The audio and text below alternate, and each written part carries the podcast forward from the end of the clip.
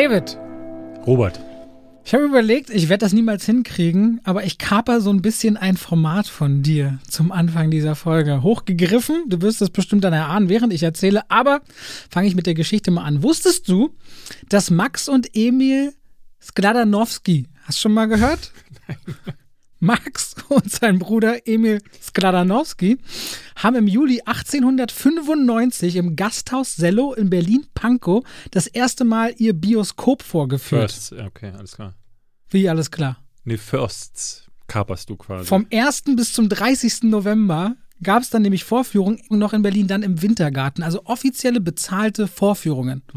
Und dann habe ich mich so ein bisschen gefragt, was ist denn eigentlich das erste Kino gewesen, was aufgemacht hat? Kam halt auf die Gebrüder Skladanowski, aber die waren nicht die ersten, die eine kommerzielle Vorführung gemacht haben. Was die meisten glauben, wer die erste kommerzielle Vorführung gemacht hat, das weißt du bestimmt, und zwar die Gebrüder Lumière. Ja. Am 28. Dezember 1895 im Grand Café in Paris im Salon Indien. Kennst du? Ich bin da häufig gewesen, ja. Okay. Aber das allererste Kino ist, das fand ich nämlich spannend, wo entstanden in New York auf dem Broadway Ecke 27. Weil Thomas Edison hatte eine andere Idee davon, wie man Kino macht. Normalerweise kennen wir ja Kino, ein großer Saal, wir gucken alle, ein Projektor schmeißt was auf eine Leinwand. Aber Thomas Edison dachte, das wird wahrscheinlich so nicht funktionieren, dass Leute auf diese Art und Weise Filme gucken, sondern es macht am ehesten Sinn, wenn äh, man sich vor einen Automaten stellt, in den man reinschaut, wie durch eine Linse. Du guckst durch so einen Automaten, durch so ein Glas und da läuft so ein bewegter Film durch, ein sogenanntes Kinetoskop. Hast du das schon mal gehört? Nee. Okay, du musst dir vorstellen, du stehst vor wie so einer Arcade-Maschine, so einer Box, guckst du durch und darin kannst du einen Film sehen. Und da hat das allererste Kino eröffnet, nämlich von den Holland-Brüdern am 14. April 1894 in der eben besagten Ecke. Und da gab es zehn solche Maschinen in zwei Fünferreihen aufgebaut. Und da konnte man für 25 Cent einen Film an einer Maschine gucken oder für einen halben Dollar, also 50 Cent, ganze zehn Filme am Stück. Und musste von Automat zu Automat gehen. Ja, wobei Film damals ja noch so äh, ein hochgegriffenes Wort für zwei Minuten, wie jemand einfach auf das Bild zuläuft und ne, ich habe es ja schon gesagt, so der große Eisenbahnraub, letztes, letztes Mal hatten wir das, das war ja eigentlich auch nicht viel mehr als so ein paar Der Re-Remake von aneinander. 1903 slash 1904. Ich Ja. habe es mir gemerkt. Du hast es dir gemerkt. Auf jeden genau. Fall, das erste Kino waren eben zehn Automaten und man dachte, das waren die ersten bezahlten Filmvorführungen 1894. Ja, Das ist das erste Kino. Hat sich ein bisschen interessiert? es hat mich sehr interessiert. Warum lachst du Jetzt so wo, die dabei? Kino, jetzt, wo die Kinos ja wieder aufmachen könnten, also überall lese ich, dass zum Beispiel die Autokinos wieder aufmachen. Und in, ich glaube, am 17. Mai war das, glaube ich, oder 27. öffnen in England die Kinos wieder. Ein Tag nach meinem Geburtstag. Äh, ja, oh, ach, Wir feiern du- den. bist du Krebs? Was? Krebs ist man im Juli. Ah ja, ja, stimmt. Juli, stimmt. Hatte ich nicht Juli Zwilling? Zwilling. Ah, Ich, mein Hund, meine Frau, meine Katzen, wir sind alle Zwillinge. ihr seid alle im selben Wir Monat geboren. Alle, ja, ja, meine Frau hat, die hat äh, am 5. Juni und wir haben den Geburtstag unseres Hundes, weil es ein Straßenhund ist und wir das genaue Datum nicht kennen, auf 31. Mai in die Mitte gelegt. Ach, ihr habt das einfach selbst entschieden. Er hat ja keinen Geburtstag, wir wussten, er ist ungefähr anderthalb gewesen, im Dezember anderthalb gewesen, haben wir gedacht, komm, Ende Mai ist jetzt dein Geburtstag, Cooper.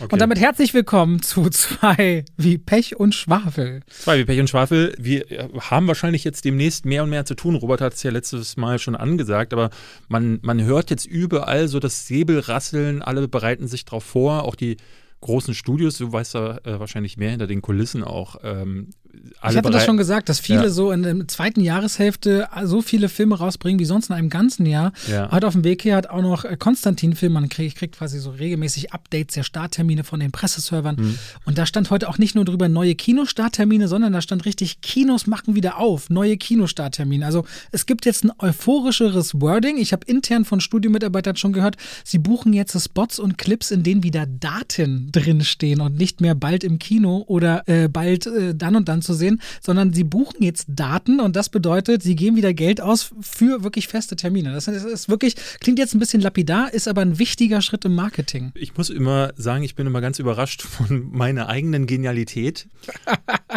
ich hatte letztes Jahr so ein Video gemacht über Co Corona, wie das das Kino verändern wird. Und ähm, da hatte ich so ein bisschen geunkt und hatte genau das irgendwie auch mir schon gedacht, dass es so einen krassen Stau geben wird. Also erstmal so ein Loch an Produktion, aber dann werden wieder alle anfangen und aber werden alle schieben.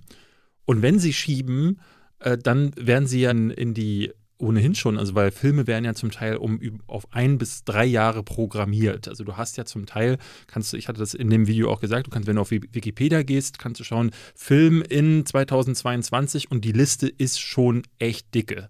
Also du kannst da bis November konnte man schon letztes Jahr sehen, was bis 2022 äh, geplant war. Das heißt, alle 2020er und 21er Filme werden dahin geschoben. Ähm, ich finde es aber ganz interessant, das fand ich jetzt auch spannend dass Warner Brothers, äh, die sind jetzt diese Woche gemerged mit Discovery. Hast du das mitbekommen? Gar nicht. Die haben, äh, ATT ist so ein bisschen rausgegangen bei denen. Ähm, also die genauen Business-Hintergründe muss ich mir auch nochmal zurechtlesen, aber was man sagen kann, ist, dass die Geschäftsführung da gewechselt hat. Mhm. Und da war jetzt irgendwie die, wurde gemunkelt, dass äh, das Ganze wieder ein bisschen talentfreundlicher wird bei Warner Brothers. Und dass sie vielleicht dann auch von diesem Vorhaben, alles auf HBO Max äh, parallel zu veröffentlichen, dass sie davon absehen. Deswegen gab es diese Woche so ein paar Falschmeldungen bezüglich Dune, dass der nun doch nicht auf HBO Max kommt. Das haben sie aber gesagt, wird doch passieren. Also alle Filme, die dieses Jahr geslatet wurden für HBO Max, werden bei Warner auch äh, parallel dazu laufen. Selbst ein Dune, obwohl dann, ich glaube, der soll im September oder Oktober kommen, oder sogar in der Winterzeit. Ich habe mir überhaupt. Da sind die Kinos offen. Ich habe mir gar keinen Überblick mehr verschafft, weil ich über. Ich habe, du musst dir vorstellen, ich habe quasi ein Google Drive-Dokument, damit ich von allen Sachen mal drin rumschreiben kann, ab Upload-Kalender und so weiter. Und da ist auch die Vorschau fürs Kino. Für die mache ich ja normalerweise jeden Monat. Mhm. Und ich gucke jetzt immer schon ganz traurig, weil ich habe das das letzte Mal im Oktober 2020 gemacht. Und ich frage mich jetzt wirklich, ob es im Juni Sinn macht, das erste Mal wieder eine Kinovorschau zu machen und wie skurril sich das anfühlen wird dieses Skript wieder voll zu schreiben. Ja, vor allem, was dann kommt, also was, was wird dann laufen, weil ich denke nicht, dass, also es gibt ja für Juni die ein, zwei ähm, Starts, die, so, ich glaube, Cruella läuft ja jetzt an. Das ist noch ein Mai-Titel. Ja. Auf Disney Plus, aber mit VIP-Zugang. Ja, und dann halt oh, parallel im Kino, stimmt. Aber Black Widow ist doch, glaube ich, äh, im Juni, oder? Juli, glaube ich. Ja, siehst du, ich blick da nämlich auch nicht, aber egal. Ähm, aber ich glaube, im Juni, Juli, selbst wenn jetzt hierzulande die Kinos öffnen sollten, und das sehe ich noch nicht ganz, ähm, aber wenn es im Juli, sagen wir mal, soweit wäre, dann wird ja das bei, wie nach dem letzten Lockdown sein, dass erstmal nichts von Relevanz startet. Also wahrscheinlich zwei, drei kleine. Ich bin hier gerade, versuche mich gerade durchzuklicken, weil es ist, glaube ich, äh, im, im im Juni ist schon ein bisschen was. Also wenn ich jetzt mal ganz schnell so durchgucke, Cat Weasel, Promising Young Woman. Also die, diese, diese Filme werden. Godzilla vs. Kong steht hier noch. Ich denke mal Nomadland, Minari, all die Filme, über die Godzilla vs. Kong wäre aber auch nicht klein. Und ja. Tom und Jerry. Interessant, dass Warner sich gegenseitig auf den gleichen Starttermin ja. offiziell gerade noch hat. Das hat man Nobody, Judas the Black Messiah, A Quiet Place 2, Chaos Walking. Alles am 24. Juni es sind keine Block-Blockbuster, aber Nobody and A Quiet Place 2 sind zwei Filme, auf die ich richtig, richtig Quiet Place 2 ist der absolute Hammer. Ich weiß, du hast den jetzt letztes gesehen und ich nicht. Du musst den jetzt, warte, du hast den März letztes Jahr gesehen, du hast ihn vor 14 Monaten gesehen. Ich werde ihn mir, also ich hoffe ja, dass dann auch wieder Presseverführungen sicher, starten. Dann sicher. will ich ihn mir auf jeden Fall der Auffrischung halber nochmal angucken und schauen, ob der auch beim zweiten Mal so wirkt. Aber da muss ich sagen, freut euch, euch auf den. Aber es sind echt schon Filme. Also 24. Juni. Es ist ein ganz, ganz schönes und komisches Gefühl, ins Kino, äh, wieder im Kino zu sitzen zugleich. David. Ja. Was hast denn du zuletzt gesehen? Also ganz als allerletztes habe ich äh, gestern mir der mit dem Wolftanz mal wieder angeguckt. Die richtig lange Version? Diese nee, dreieinhalb? Nee, die, nee, die drei, drei Stunden. Die, die richtig lange ist ja vier Stunden. Ähm, aber die gibt's nicht bei Amazon. Bei Amazon hast du nur die drei Stunden. -Version. Ich habe die aber letztens irgendwo online gekauft, weil Gina hatte den noch nicht gesehen vor, na, was ist letztens vor neun, nee, vor einem Jahr.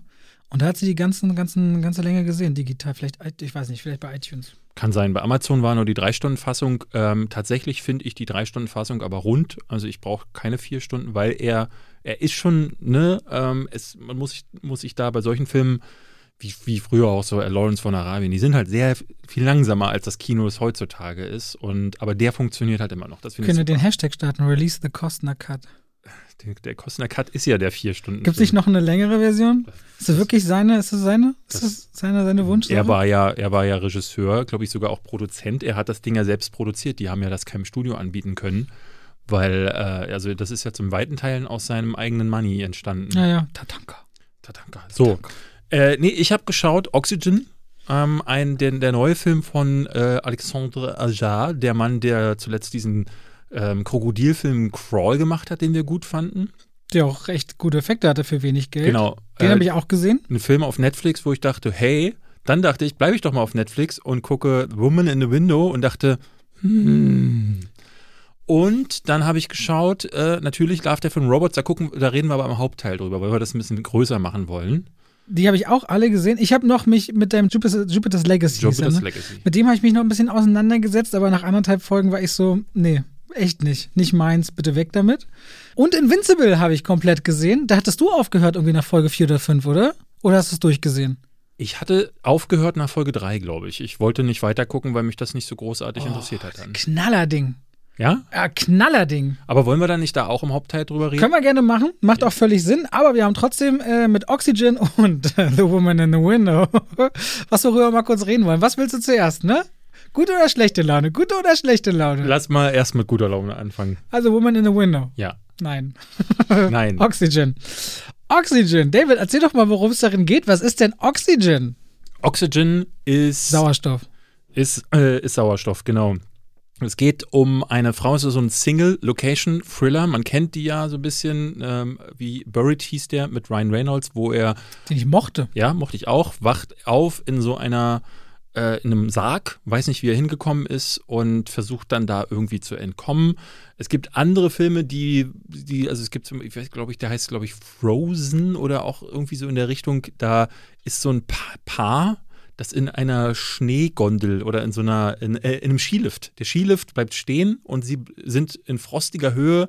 Niemand ist mehr da und sie müssen da irgendwie wegkommen. Und ich glaube, dann kommen noch Wölfe dazu. Also es gibt viele dieser Filme, ich glaube auch. Saw 1 müsste ja auch eigentlich als Single-Location-Film. Nee, Ah, die gar sind nicht, Rückblenden, gar ne? nicht. Ja, ja. Ach, stimmt, das ist ja Rückblenden. Der findet ja, ja, bei zu weiten Teilen noch äh, äh, draußen vor. Aber es gibt Zählt Cube? Nee, ne? Weil die da von Fläche zu Fläche wechseln? Oder würdest nee, du Cube eher dazu nicht. Also? Q, nee, Single Location ist wirklich nur, ähm, und die sind ja meistens auch dann auf eine Person beschränkt. Also Ah, okay. Locke zum Beispiel, kennst du den? Ja. Ähm, wo er mit dem Auto fährt die ganze Zeit. Äh, der würde als Single Location zum Beispiel. Einer der besten Filme, also ein sehr guter Film von Tom Hardy. ja, hier Kra- Krasse BMW-Werbung. Der heißt im Deutschen Lock, der hieß. Ah, weiß ich ich glaube nicht. Locke. Der hieß, glaube ich, Locke. Nee. Kannst ja nochmal sagen. Ähm, hier ist es Melanie Laurent. Ihr kennt die vielleicht aus Inglourious Bastards, die aufwacht in einer Kryokammer.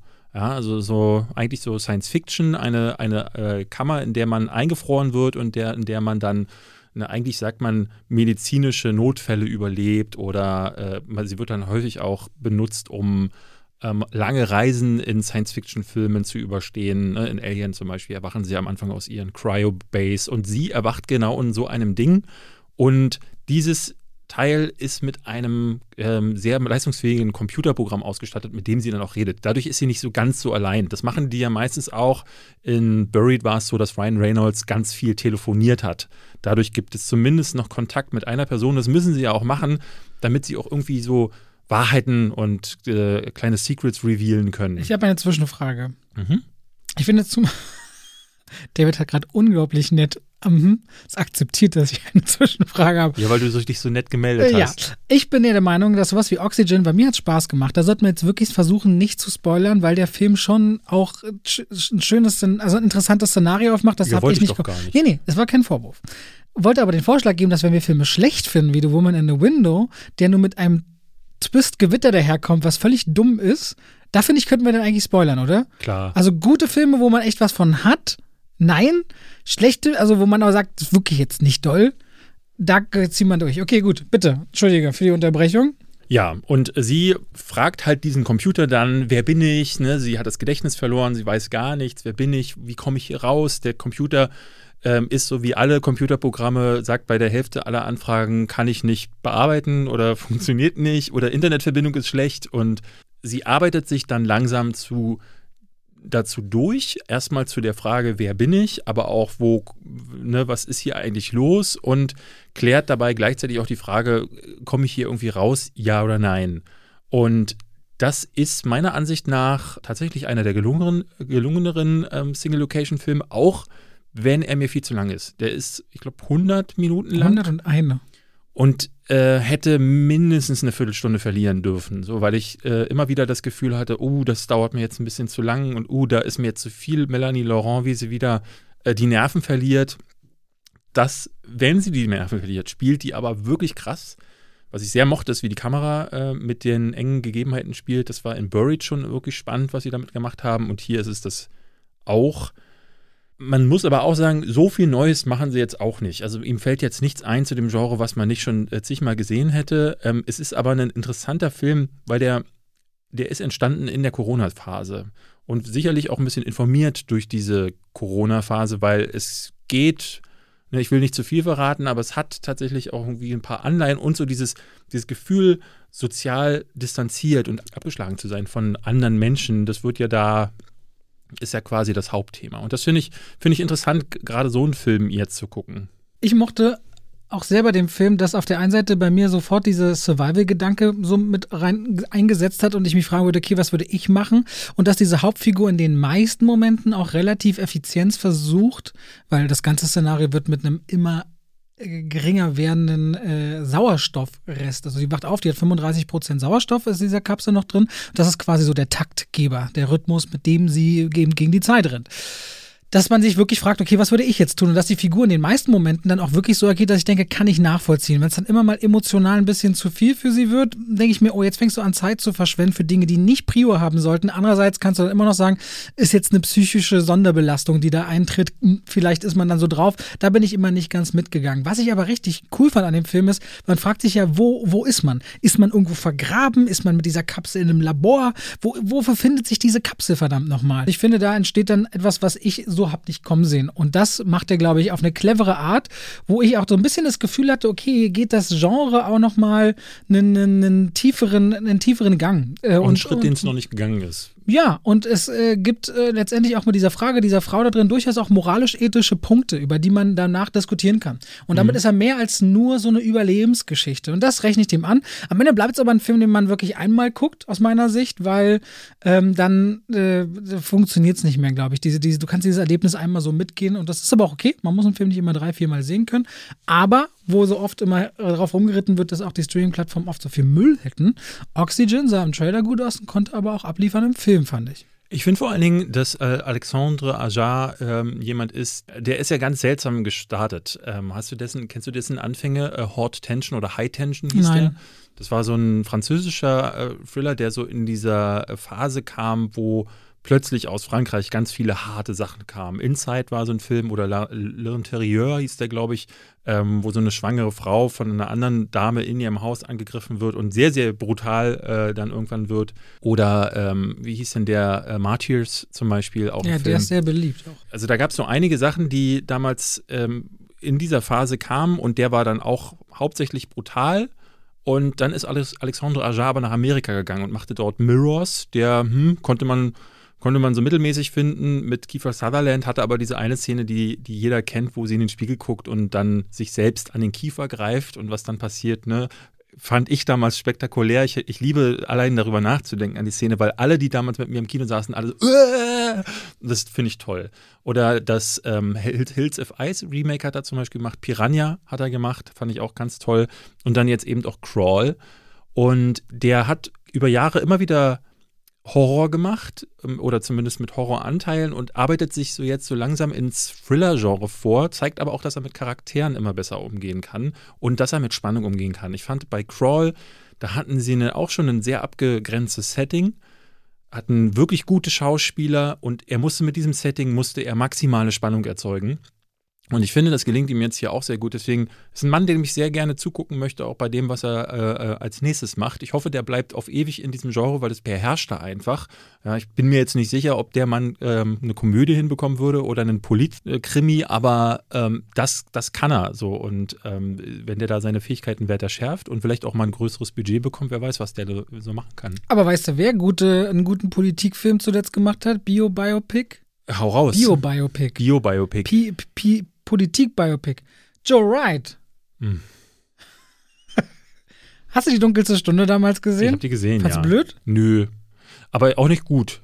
Also der es ist ein Film, der, der funktioniert, es ist wieder einer dieser typischen Oscar-Filme, wo ähm, die Hauptrolle äh, ganz viel Bass bekommt und deswegen eine Nominierung da ist, aber der Film dahinter eigentlich höchstens mittelmäßig ist. Anna Karenina, kannst immer nicht aussprechen. Anna Karenina. Das ist mein Massachusetts für dich. Anna, Anna Karenina.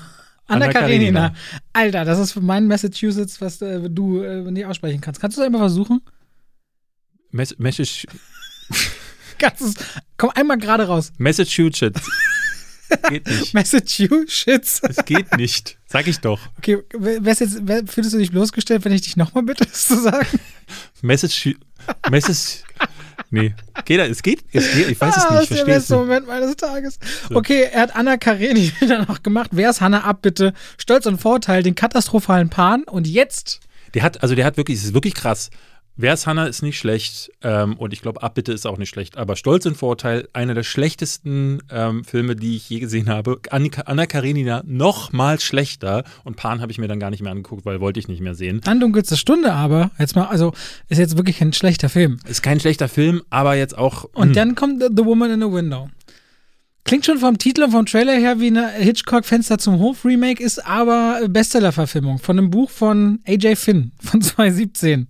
ja. Ähm, Hat man viel von gehört von dem Buch? Nämlich gar, Wirklich? genau gar nichts. ja, ich weiß nicht, ich lese aber auch keine Bücher, also und ich sehe dich auch selten Bücher lesen. Ja, ich, nee, ich lese auch nur Sachbücher. Also ja gut, nur, aber was hatten die Aussage von zwei Typen, die keine Bücher lesen über den Buchmarkt für gut, eine Wertigkeit? Man muss aber schon sagen, wenn man so, wenn man, also ich finde, ein richtig erfolgreiches Buch, davon hört man auch, wenn man, wenn man sich nicht mit Büchern Ja, auskennt. schon, weil- aber ich glaube, wenn wir uns beide jetzt hier von der, von der New York Times die Top 20 Bücher mal durchlesen, sagen, schütten, ziehen wir bei allem die Schultern hoch und sagen, ja, nie gehört. Na gut. Das, den gebe ich dir, aber ich würde schon auch meinen, dass, also, es ist jetzt kein Buch, was, was besonders durch die Decke ge gegangen Okay, was ist. ist, das, was ist das letzte durch die Decke gegangene Buch deiner Meinung nach jetzt? Jetzt, also jetzt mal, jetzt mal die komm. Bibel.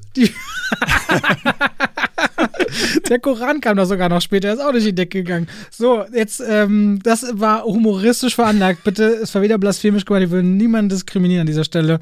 Der IKEA-Katalog übrigens geht auch immer Am, am. Anfang, ähm, glaube ich, die Kamera, glaub, in den ersten zehn Minuten fährt die Kamera durch die Wohnung von Amy Adams und was läuft Haus. auf dem, ja, Haus. Und was läuft auf dem Fernseher in ihrer Wohnung, äh, Haus? Welcher Film? Irgendein Hitchcock bestimmt. Ja, welcher? War da Fenster zum Hof? Ja? Mann. Okay, also, gut. Also, Es waren ja mehrere Klassiker. Hitchcock. Warum sollte denn irgendein Hitchcock-Film in Nee, weil da, glaube ich, noch mehr von Hitchcock mit drin ist. Ähm, und ich es glaube, war, es liefen noch ein paar andere. Ich hatte mir die Hommagen ange... Ich habe mir die vier Filme kurz durchgelesen und äh, es wurde vor allem mehr Bezug auf andere Filme genommen, immer in der Presse anscheinend, was da, was da porträtiert worden ist. ich habe dir eine SMS geschrieben.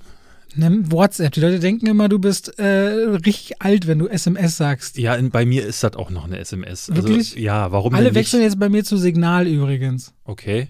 Weil, Weil, keiner mehr WhatsApp will, weil dann können wir jetzt mal diese Kritik Ja, können wir machen, aber ich wollte nur mal sagen, Warum ist denn das so wichtig, ob das jetzt WhatsApp oder SMS Na, weil wir dann nicht mehr kommunizieren können, vielleicht zukünftig. Ich habe so einen wechselst Zugzwang du gerade. zu Signal, oder weiß auch nicht. Wenn meine Frau wechselt und die Familie meiner Frau hat schon eine Familiengruppe auf Signal, ich fühle mich so gezwungen. Es ist ganz komisch. aber, Aber, kann man nicht beides haben? Geht das Na, nicht? ich glaube, man soll ja eben weg von WhatsApp. Ich weiß es nicht. Aber die werden übrigens vielleicht bald Werbepartner von unserem Podcast. Fällt mir gerade ein. Ich würde das trotzdem drin lassen. Gut, weiter geht das hier mit Mit Joe Wright, ja. Joe So. Wright und seinem Film. Ich habe dir eine WhatsApp geschrieben und darin meinte ich, Robert, ich weiß, ich sage das häufig, aber ich habe den neuen schlechtesten Film aller Zeiten, nämlich Woman in the Window. So, so mies ist er natürlich nicht, aber ich war, das dauert gar nicht lange. Ich glaube so, ne, ich, man merkt es relativ schnell, wenn ein Film immer wieder am Anfang Situationen aufbaut, wo ich denke, oh, was ist das denn? Und ich glaube, 20 Minuten drin dachte ich so, oh Gott, oh Gott, das wird ja immer, immer, immer schlimmer weil er ja auf der einen Seite so nach Schema F aufgebaut ist, also Dinge macht, die schon hundertmal gemacht wurden, unter anderem in das Fenster zum Hof und da auch nochmal äh, zigmal besser. Und ähm, aber so äh, mit den Schauspielern und mit, mit Weltklasse-Schauspielern wie Gary Oldman, bei dem ich noch nie verstanden habe, warum er alle zwei Filme einen Gen absoluten Geniestreich abliefert und dazwischen nur Schrott macht. Das ist wie Ben Kingsley und wie sie alle heißen. Ähm, ständig, ne, dann ist er in, in richtig krassen Sachen dabei, wie die dunkelste Stunde. Und dann ist er wieder Das der wäre mal ein. Ranking. Schauspieler, die abwechselnd gut und schlecht sind. Sacha Baron Cohen zum Beispiel wäre da bei mir auch drin. Stimmt, der hat, ja, diesen Bixby Brothers oder wie der hieß. Sacha Baron Cohen macht immer mega krass in Musical oder Dramen, auch hier Try of the Chicago Seven und dann wieder was richtig Mülliges. Meine Frau äh, äh, schwärmt von The Spy auch ganz krass. Das äh, läuft, glaube ich, auf Netflix oder auf Amazon, glaube ich. Okay, gut. Soll auch wohl richtig gut sein. Aber es ist ja auch Julian Moore, Jennifer Jason Lee, Anthony Mackie, White Russell, der ja Ja, auch gerade, also der Cast ist ja Moore wirklich. kommt zehn Minuten vor. Ähm, Zehn Minuten ist jetzt aber trotzdem auch eine Zeit. Jennifer Jason Lee z- guckt dreimal in die Kamera, äh, Gary Oldman jetzt ja auch nicht viel mehr. Anthony Mackie läuft durch den Hintergrund, ansonsten ist seine Stimme zweimal zu sehen. Also eigentlich. Das gibt schon eine wichtige Szene für die für die Hauptfigur. Stimmt, ja. Also, ja, ja. Entschuldige. Äh, äh, also wir spoilern bei Ja, ja. schlechten Filmen, haben wir gesagt, oder was? Es gibt schon die ganze Hintergrundgeschichte. Ist, nee, du hast ja recht. Ich sag ja auch nicht als verteidigend, der- du, ich wollte nur unterstreichen, da sind große Namen im Cast, aber daraus wird original nichts gemacht. Nee, und der Rest ruht auf den Schultern von Amy Adams, die hier für mich ihre schlechteste Leistung, die sie je abgeliefert hat. Äh, Das, was aber, glaube ich, auch an dem Drehbuch und an der Regie liegt. Hast du, hast du, war das Hillbilly Elegy? Das ist sie doch die Hauptdarstellerin auch, oder? Den habe ich gar nicht erst geguckt, weil der so Ich- miese Kritiken Bin bekommen ich mal hat. gespannt, wann du den guckst, ob du dann sagst, ich nehme alles zurück, das ihre Ich schlechteste finde, naja, Leistung. ich finde sie in ich habe sie ja auch in äh, Nocturnal Animals gesehen, den fand ich ja auch ganz, ganz, ganz schlimm. Und da war sie auch wirklich echt nicht gut. Aber hier finde ich, ist das, der funktioniert gar nicht, weil er, er ruht auf dieser einen Location, auf, auf äh, ihrem Haus, auf ihrer Person. Sie fand ich mehr unsympathisch. Ähm, weil ich ihr, ich konnte ihr auch nicht ganz folgen. Ich habe nicht richtig verstanden die, die emotionalen Stakes, weil relativ spät erst erklärt wird, was ist bei ihr eigentlich passiert, aber diese Re Reveals funktionieren dann auch leider gar nicht mehr. Die Dialoge sind ganz, ganz, ganz doll schlimm. Und diese Figuren sind alle, ich konnte nichts damit anfangen. Ich habe keine Connection gefunden. Sie trifft dann ganz kurz die Frau von nebenan. Darum geht es hier. Sie beobachtet ein Verbrechen in der Wohnung gegenüber und diese Frau trifft sie kurz vorher. Das ist Julian Mo Moore. Und die führen ein Gespräch und in diesem Gespräch dachte ich schon, ich guckte so aufs Handy nebenbei und merkte, wie ich abgeschweift bin. Das hat nichts davon hat mich gepackt. Dieses Gespräch waren zehn Minuten leere Phrasen und ich dachte so, wer hat denn das geschrieben? Was mich eigentlich sehr gestört hat, und das muss man vielleicht auch zur Einordnung des Films sagen, diese Hauptfigur, Dr. Anna Fox, verlässt ihr sehr teures und großes Haus in Manhattan nicht, was ganz dunkel eingerichtet ist, weil sie Agoraphobie hat. Ist eigentlich eine Kinderpsychologin und ich wette, dass dieser Bestseller, der dem anscheinend zugrunde liegt, ganz viel Zeit darauf verwendet, erstmal so ein Psychogramm abzubilden, was das für eine Krankheit ist und wie sich der innere Kampf jemand anfühlen muss, der sich nicht traut, maximal mit einem Regenschirm ein, zwei Schritte aus der Tür zu gehen und dann in Angst und Panik verfällt und wieder zurück muss. Das versäumt der Film völlig. Der Film zeigt ganz selten, dass es mal irgendwie einen inneren Konflikt der Figur gäbe und warum diese Angst da ist und warum es quasi das Zuhause ihr Gefängnis ist. Und damit gibt es überhaupt keine emotionale Verbindung zu dieser Hauptfigur und auch kein Interesse, was da passiert. Und vor allem wird der Film dann schwierig oder schlecht, weil er Uh, Robert, ganz viele, los? weil er ganz viele Motive aufmacht in diese Frage, was hat diese Hauptfigur beobachtet, was ist da passiert, um dann am Ende mit einem Twist und dem nächsten um die Ecke und dem schwächsten obendrauf zu kommen, wo dann auch noch die beiden Figuren, die dafür verwendet werden, völlig overacten. Also viel zu drüber spielen und völlig absehbar wird, Du wo diese Nummer hingeht. White Russell oder wie der hieß? White Russell, aber vor allem Fred Hatchinger. Ethan, der Sohn der Theo, Familie ja. drüben. Also diese Story, da kommt dann irgendwann einer an und erzählt die ganze Geschichte, die große dumme Offenbarung und das funktioniert einfach nicht und dann ist der, da ist der Film wirklich, finde ich, ähm, super enttäuschend und super langweilig. Ich finde ihn aber eigentlich visuell nicht unstark. Ja, er macht sowas. Ähm, ich hatte das Gefühl, als hätte Joe Wright sich ähm, Panic Room von David Fincher zweimal zu oft angeguckt und hat dann gedacht, okay, Panic Room kann ich nicht remaken, der ist zu neu.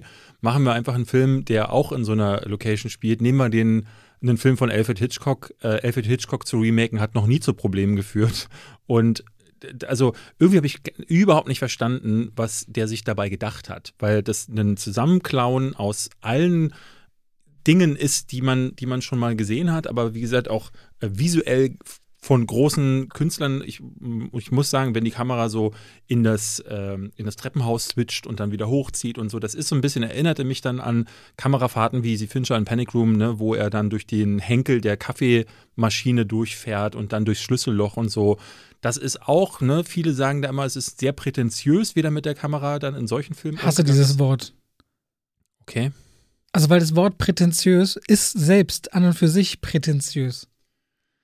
Gut, Robert, sag bitte dann. Nein, es gibt, es gibt, nee, nee, nee, ich wollte, nee, ich, hast du dich jetzt angegriffen gefühlt? Nee, Ich finde, ich finde dieses Wort ganz schlimm, weil prätentiös bedeutet ja, soweit ich es weiß, immer vorzugeben, mehr zu sein, als man ist, so etwas, etwas Intellektuelles innehaben, was man eigentlich gar nicht hat. Und ich finde ganz oft, dieses Wort prätentiös wird immer verwendet von Menschen, die sich genau damit abgrenzen wollen. Ich habe eine richtige Aversion gegen das Wort prätentiös. Entschuldigung. Ja, aber das legst du ja da rein, also das, das wird, dann würdest du.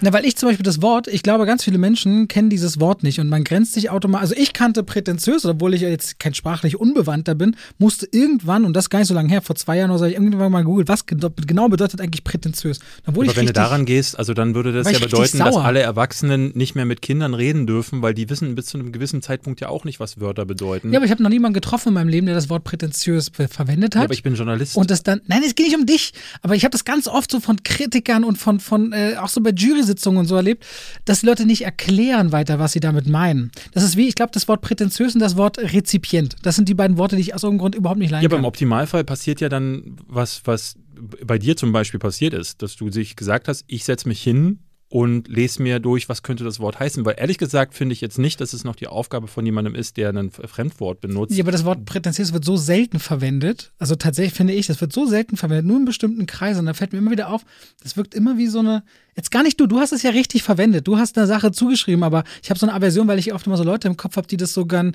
die gern über andere so reden, oh, das ist ja schon prätentiös. So herablassend wird das Wort oft verwendet. Du hast es jetzt vollkommen korrekt ja, verwendet. Aber ich glaube, ich würde ich wetten. Ich kämpfe nur irgendwie gegen das Wort. Ich würde wetten, uns würden ganz viele Situationen hier auffallen, wo du ja auch Filmbegriffe zum Beispiel nennst, die dann auch nicht jeder kennt. Also wir hatten zum Beispiel, äh, meine Frau und ich hatten eine Doku geguckt, The Movies heißt die. Das hatten uns ein paar Leute empfohlen. Mhm. Ähm, ist in der AD-Mediathek zu sehen. Wir haben bisher erst die erste erste Folge gesehen, gibt aber 14 Ach, davon. Das ist eine Serie.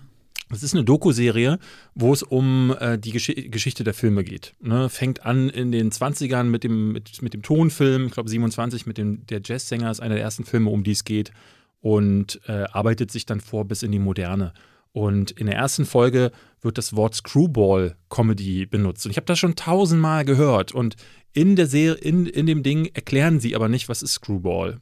Und ich habe mich das immer gefragt, was ist eigentlich eine Screwball-Comedy? Was, was setzt die ab? Weil Billy Wilder wurde immer nachgesagt, er wäre der Meister der Screwball-Comedy.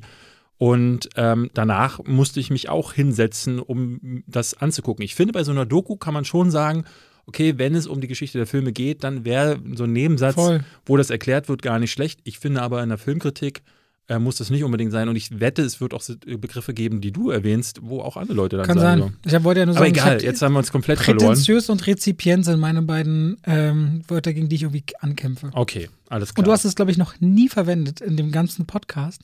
Sonst wäre ich schon direkt wieder, keine Ahnung, warum, warum ich, ich auf diese Worte so reagiere. Ähm, nichtsdestotrotz, also ähm, die ich, ich finde, ja, das, das fand, ich, äh, fand ich auch äh, ansehnlich, aber ich habe oft das Gefühl, und das wurde ja Fincher damals auch vorgeworfen, dass die Geschichte so hohl ist, dass mit solchen Spielereien, mit solchen Kameraspielereien davon abgelenkt werden soll und dass äh, Joe Wright mehr Effort da reingelegt hat, äh, zu gucken, wie kann ich jetzt diese Szene irgendwie aufregend gestalten, als das wirklich zu tun. Was ich zum Beispiel ganz furchtbar an dem Film finde, ist die Musik.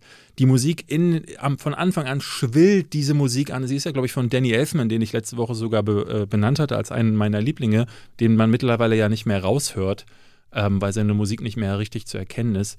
Und die ganze Zeit ist immer und nichts passiert. Amy Adams läuft auf dem Fenster zu, die, die Musik schwillt an, als wäre Love Parade. Und das wird dann nie richtig aufgelöst. Dadurch, dadurch ist das Ganze ständig total antiklimaktisch. Darf ich das Wort verwenden? Alles gut. Ähm, und immer wieder hatte ich das Gefühl, oh, ey, ne? also Spannung wird aufgebaut und die zerfällt immer wieder. Und wenn du nach der dritten Enttäuschung merkst du, das ist ja hier alles eine völlig leere Luftblase. Und ähm, wenn es dann zu dem von dir angesprochenen Twist-Ende kommt, dachte ich nur, boah, wann ist das endlich vorbei? Ganz, ganz schlimm. Ich habe den Film auch anderthalb Mal gesehen, weil meine Frau den noch gesehen. Ich habe die zweite Hälfte parallel gekocht und mhm. das dann gesehen und dann das war. Also das Coolste ist eigentlich mit so einem, es gibt so einen Schlag mit einer Gartenkralle.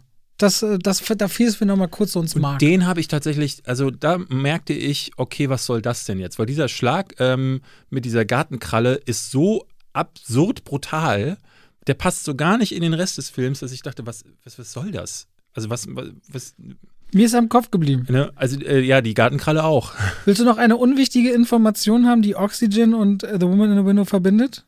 Ähm, beide sind auf Netflix zu finden. Nee, ich wollte sagen, beide gehen genau 101 Minute. Ach krass, okay. Aber das ist das jetzt echt ja. Ach, krass. Ja, ich finde, also das muss man Woman in the Window lassen. Oxygen fühlt sich länger an, weil Oxygen natürlich viel mehr Zeit in einer Location verbringt und viel mehr ähm, Situationen hat, wo nicht so viel passiert. Aber Woman in the Window füllt diese Zeit, die, die er, die er denn dann hat, eher mit Tada und Theater und dann läuft sie auf die Straße und dann fällt sie hin und wie du sagst, man weiß nicht mal so richtig, warum, weil diese Krankheit nicht erklärt wird und ähm, es ist kein Wunder, dass der ewig in der, in der Produktionshölle, ich, ich, weil der war ja so ein, ich glaube, im Disney-Merger ist der untergegangen. Genau, war, ein war, war noch ein Fox-Film und Disney wusste nicht und die ersten Test-Screenings waren katastrophal und es gab dann Nachdrehs, wo man sich fragt, haben sie die vergessen reinzuschneiden in The Woman in the Window? Also es gab Nachdrehs. Tja, so ist es halt. Ja, also wirklich, also wieder so ein Film, wo ich mir denke, Mann, was ist da bei Netflix so? Hier noch die nachgereichte Information für dich, wo du gleich mit völligem Unverständnis reagieren wirst. Der deutsche Titel zu Locke war No Turning Back. Stimmt, ich erinnere mich. Mann, Mann, Mann. So, wir reden gleich über Love, Death and Robots, über die zweite Staffel, die noch raus ist und dass ich Invincible mir ganz angesehen habe. Die beiden verbindet aber noch ein Thema, was wir später aufgreifen wollen. Und als kleinen Übergang, falls ihr sagt, oh, jetzt habe ich aber schon viel Podcast gehört, jetzt habe ich eigentlich schon Hunger auf einen guten Snack, ein paar Nüsse oder so, mhm. reden wir doch kurz über den Sponsor der heutigen Folge. Und das ist einmal mehr vielen, vielen Dank an die Coro Drogerie, die quasi haltbare Produkte in großen Großmengen vertreiben, dabei sehr transparent sind, was den Preis angeht.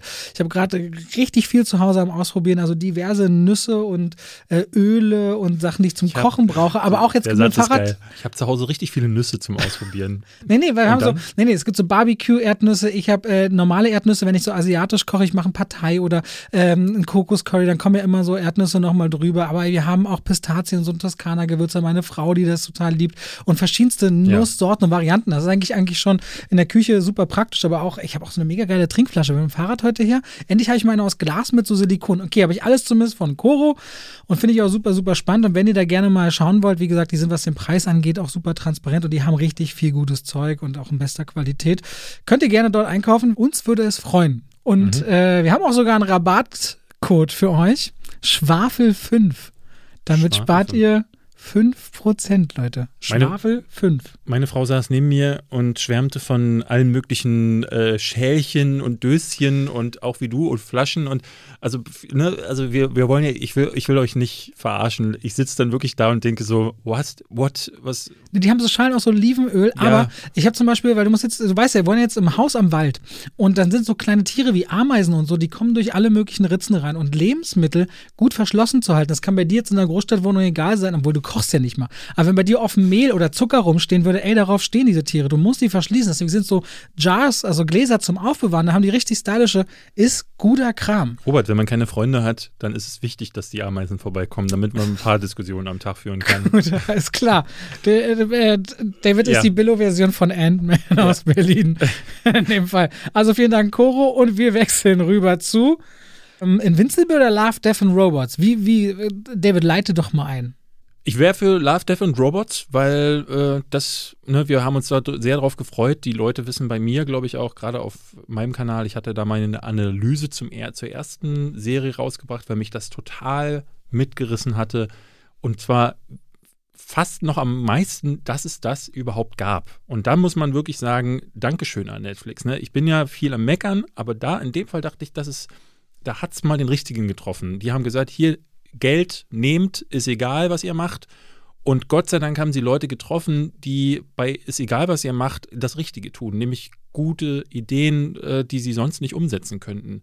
Äh, Tim Miller, der das produziert hat, der ja auch die Deadpool-Filme gemacht hat, der hat das äh, abgegeben an seine eigenen Studios, an die was, Blur-Studios. Was ist es erstmal für so Formatlänge? Um es ist eine Anthology. Das, ne, falls ihr nicht wisst, was das ist, das ist so eine Ansammlung von Kurzfilmen. Man kann es vergleichen mit sowas wie ähm, ja, eigentlich ist es, ist, es, ist es so wie Black Mirror, nur dass Black Mirror zum Beispiel eine Serie ist, die eine feste äh, Länge, glaube ich, hat, wo die Folgen eine feste Länge, oder? Ja, also ich würde immer so sagen, zwischen 40 Minuten und einer Stunde da, aber bei Love, Death and Robots bewegt sich alles, also erste und zweite Staffel zusammengenommen, mal grob zwischen 5 und 20 Minuten. Ja. Animatrix ist vielleicht das, womit man es am ehesten vergleichen kann, was man vielleicht noch kennt. Ähm, das liegt am der Anthology-Gedanke ist insofern anders als die Serien. Black Mirror ist immer im selben Stil, ist äh, immer dieselben Ne? Also nicht immer dasselbe Thema, aber sie bewegen sich in einem gewissen Rahmen. Bei ähm, Love, Death and Robots ist das wirklich völlig frei. Das heißt, der Stil kann CGI-Animation sein oder gezeichnet oder manchmal sogar Aquarell. Ähm, es kann Komödie sein, es kann Horror sein, es kann Science Fiction Aber sein. es ist nie Realfilm, ne? Nee, es ist nie Realfilm. Beziehungsweise im, in der ersten Staffel gab es eine Real, einen Realmix in dieser einen Folge, wo Topper Grace, glaube ich, mitgespielt hat, Mhm. der in seinem Kü- Kühlschrank so eine Evolution damit erlebt hat. Ähm, hier jetzt in der zweiten Staffel gab es einige Folgen, wo ich nicht auseinanderhalten konnte, ob das nicht real ist. Also diese eine Folge, ich glaube Snow in the Sand heißt sie, oder Snow in the Desert äh, heißt die, ähm, über diesen ähm, Profikiller, beziehungsweise über diesen Typen, der ewig lebt in der Wüste, gab es diese weibliche Figur, ey, die, also krass. Vor allen Dingen Haut, Haare und so kriegen die ja schon seit Jahren hin, aber die Augen halt eben nicht. Das ist immer an Kenny Valley. Und hier hast du das auch zum Teil, aber einige. Was ist das? Uncanny Valley? Noch nie gehört? Nee. Das Uncanny Valley ist, ähm, äh, das sagt man bei Animationen, äh, gibt es einen, immer eine kleine äh, Schwelle. Wenn du da hineinkommst, sehen äh, Animationen sehen schon so realistisch aus, dass du denken könntest, es ist ein echter Mensch, aber genau noch so unrealistisch, dass das Auge merkt, irgendwas ist da komisch. Die Menschen finden es ja auch in Studien dann am gruseligsten, so Roboter-Nachbildungen, wenn sie dem Menschen ganz nahe kommen, aber nicht perfekt abbilden. Wenn die Abweichung nur ein Prozent Ja, ist, ja, dann genau. finden sie es am gruseligsten. Und ähm, es war lange Zeit war so die Frage, kann man über dieses Uncanny Valley überhaupt hinauskommen? Also wird es jemals diesen Punkt erreichen, wo man in Animationen äh, oder CGI, wo man Menschen tatsächlich so rendern kann, dass sie vom echten Menschen nicht mehr zu unterscheiden sind. Denn unser menschliches Auge ist so sehr darauf geschult, dass wir eben, ne, wir, wir sind ja, äh, wir sehen ja nicht nur den Menschen, sondern wir erkennen ja äh, Emotionen, kleinste Änderungen. Es gibt ja Leute, die wirklich anhand von ähm, kleinen Zuckungen im Gesicht erkennen, äh, was ist da los, lügt die Person. Darauf ist unser Gehirn geschult. Und wenn unser Gehirn irgendwas sieht, was nicht dazugehört, dann merkt es, irgendwas ist hier komisch. Und dieses irgendwas ist hier komisch kann mit diesem wird mit diesem Uncanny Valley quasi gleichgesetzt, wo die Animation in so einem Be Bereich ist, wo es schon zu gut aussieht, aber noch nicht gut genug. Und das ist hier tatsächlich in einigen Situationen so, dass ich dachte, also auch Michael B. Jordan zum Beispiel, in einigen dunkleren Szenen, es gibt er, der, der spielt in der einen Folge mit, ich glaube, Hutch, Live Hutch heißt die, ich weiß nicht, wie die deutschen Titel sind, ich habe es mir auf Mhm. Englisch angeguckt, wo er ähm, abstürzt auf einem Planeten und dann von so einem Roboter angegriffen wird. Alter, da sieht der aus wie Michael B. Jordan. So, und äh, also auch die Augen und ich habe das zum Teil nicht unterscheiden können. Und dachte ich wirklich, so haben die jetzt real Szenen gemixt mit äh, CGI-Animationen. Ich habe hab mich über die Hintergründe auch nicht informiert, wie sie da gedreht haben, aber es sieht wirklich fantastisch aus. Ich, also ich fand es am krassesten, es gibt eine Szene mit einem äh, gestrandeten, m, ja, einem gestrandeten Riesen. Riesen. kann man sagen, weil das innerhalb von 20 Sekunden gezeigt wird. Und da fahren Leute hin, um sich das anzugucken und die Autos, wie sie vorfahren, sahen komplett echt Ja, aus. ja. Und dann siehst du nur, wenn die Menschen aussteigen, dass es anders aussieht. Also, My Love, Death and Robots. Ich habe mich gigantisch drauf gefreut. David und ich haben damals noch zu Kopfkinozeiten unglaublich geschwärmt von der ersten Staffel, die weitaus mehr Folgen hatte. Ich glaube 16 oder 18, 18. Folgen. Äh, die jetzt kommt nur in Anführungszeichen mit acht Folgen daher, aber alles so zwischen sieben und 18 Minuten. Also das kann man äh, auch sich so jeden Tag ein oder zwei dieser Filme anschauen. Und die sind immer auch sehr verrückt, die sind sehr unterschiedlich, die äh, haben ein größeres, aus meiner Sicht, qualitatives Gefälle als in der ersten Staffel, aber dafür auch ein paar Sachen. Also da ist eine, eine heißt auf Deutsch Bescherung, eine, eine, eine, eine Variante des Weihnachtsmannes gigantisch gut. Also ich würde echt gern Kindern die zeigen, nur um zu gucken, was passiert. Ähm, da, da kommt was ganz Fieses in mir durch.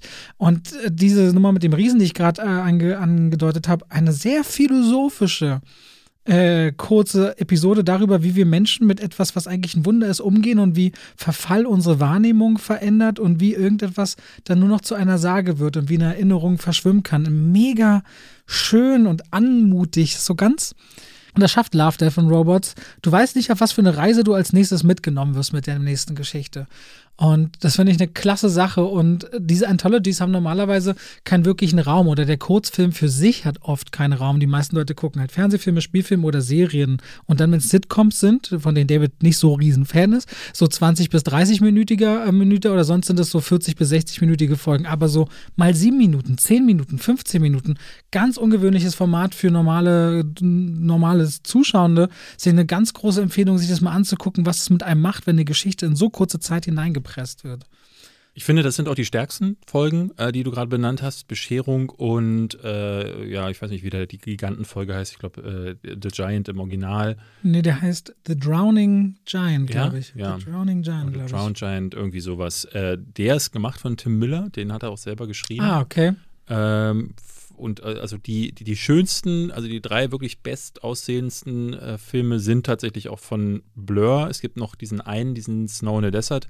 Der ist von den Jungs, äh, ich glaube ich, Unit Image hießen die, die beim letzten Mal diesen wirklich großartigen Beyond the Aquila Rift gemacht haben. Das ist der, wo dieses Raumschiff in äh, äh viel zu weiter Entfernung irgendwie ankommt auf so, so einem äh, Starship-Knoten, der komplett aus dem eigentlichen System raus ist und wo dann der eine Typ seine ehemals Verflossene wiederfindet. Und wie das am Ende aufgelöst wird, ich will das jetzt nicht spoilern, war einer der krassesten Momente, die ich in solchen Filmen je hatte, weil das ähm, gleichzeitig, also es hat ganz viel mit meinem Gehirn gemacht. Ich habe total viel darüber nachgedacht. Ich hatte sofort das Gefühl, boah, ich würde super gerne viel mehr davon sehen. Und das waren die besten Folgen in der ersten äh, Staffel.